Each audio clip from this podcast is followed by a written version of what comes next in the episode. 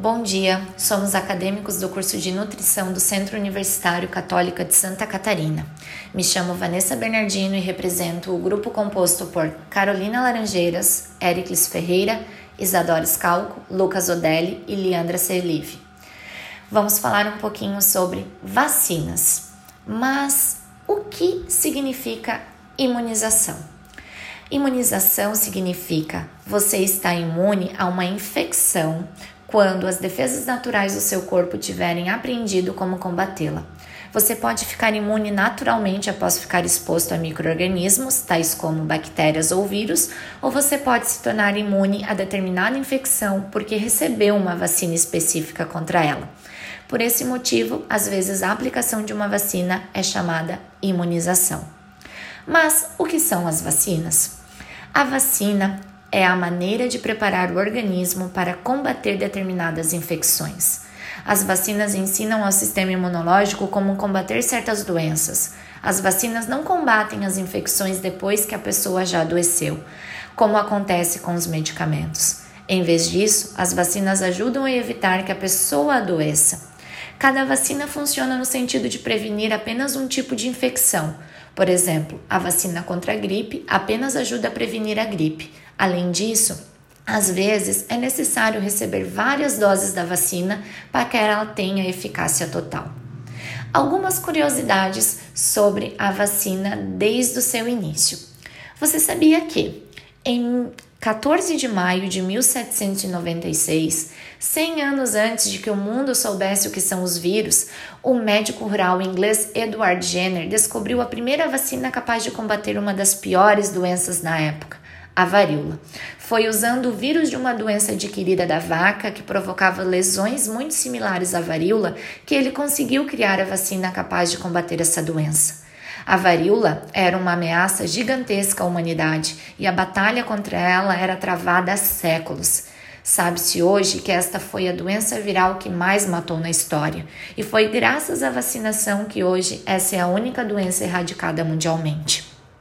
No início da, da, na década de 1900, a poliomielite era uma doença mundial, paralisando centenas de milhares de pessoas todos os anos.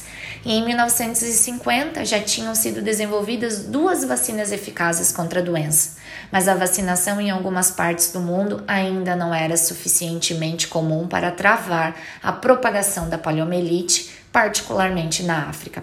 Então, nos anos de 1990, deu-se início a um esforço mundial unido para erradicar a doença do planeta. Muitas crianças, por vários anos, foram vacinadas em campanhas contra a poliomielite. E em agosto de, de 2020, o continente africano é, foi certificado como livre do, poli, do polivírus selvagem, juntando-se a todas as outras partes do mundo infelizmente, exceto ao Paquistão e o Afeganistão, onde a poliomielite ainda não foi erradicada.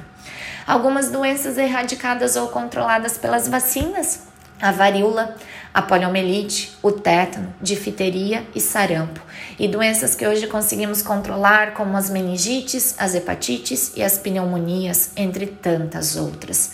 Por isso, trazemos a importância de se vacinar a vacinação é de total importância, pois atua na defesa de agentes infecciosos no nosso organismo, controlando várias doenças. A vacinação é a forma mais eficaz na prevenção de doenças. É muito melhor fácil e barato prevenir do que tratar uma possível doença. E é justamente por isso que é muito importante manter a vacinação em dia. A vacinação protege a pessoa que toma e também a comunidade ao redor, pois diminui a chance de contágio até para aqueles que não tomaram a vacina, por algum motivo de saúde, como por exemplo os pacientes imunocomprometidos. Esse simples ato de ainda ajudar a erradicar uma doença no mundo, como é o caso da varíola, onde o último caso registrado da doença aconteceu em 1977.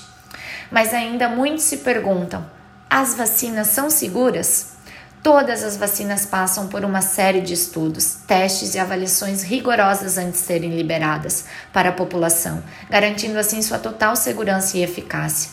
No Brasil, a Agência Nacional de Vigilância Sanitária, a Anvisa, é quem faz a total regulamentação, continuamente monitorando e aprimorando as vacinas. Mas o que nos tem trazido preocupação são os movimentos anti-vacinas. Desde os tempos em que se iniciou a vacinação contra a varíola, houve movimentos contra que podemos chamar de revolta da vacina. Ah, na época era considerado uma obrigação vacinar, sem entender os motivos pelo qual deveria se vacinar. E hoje em dia, por falta de informações e por influência negativa das mídias sociais, está havendo um grande número de grupos anti-vacinas, por chamarem a vacina pode estar trazendo problemas à saúde. Muitos indivíduos acreditam em fake news, principalmente por não terem conhecimento sobre o assunto e não procuram se aprofundar melhor em estudos comprovados afirmando eficácia sobre a vacinação. Com isso, estamos diminuindo a nossa cobertura vacinal, o que infelizmente pode acarretar no ressurgimento de doenças já controladas e tornar um grande efeito em novas pandemias e sérios riscos à saúde da população. Viemos aqui concluir que Hoje em dia, o movimento anti-vacina se tornou muito influente, principalmente por parte das mídias sociais, que disseminam informações falsas sobre as vacinas, fazendo com que assim a população tenha dúvidas sobre sua eficácia. A vacinação não está somente ligada à proteção individual, como também na coletiva, evitando a propagação de determinadas doenças em massa, podendo levar a sequelas ou até a morte de várias pessoas. Por isso, vacinar é um ato de amor ao coletivo. Deve ser feito não apenas por você, mas por todos que você ama. Vacinar é um ato de empatia com a humanidade. Vacine-se. Muito obrigada.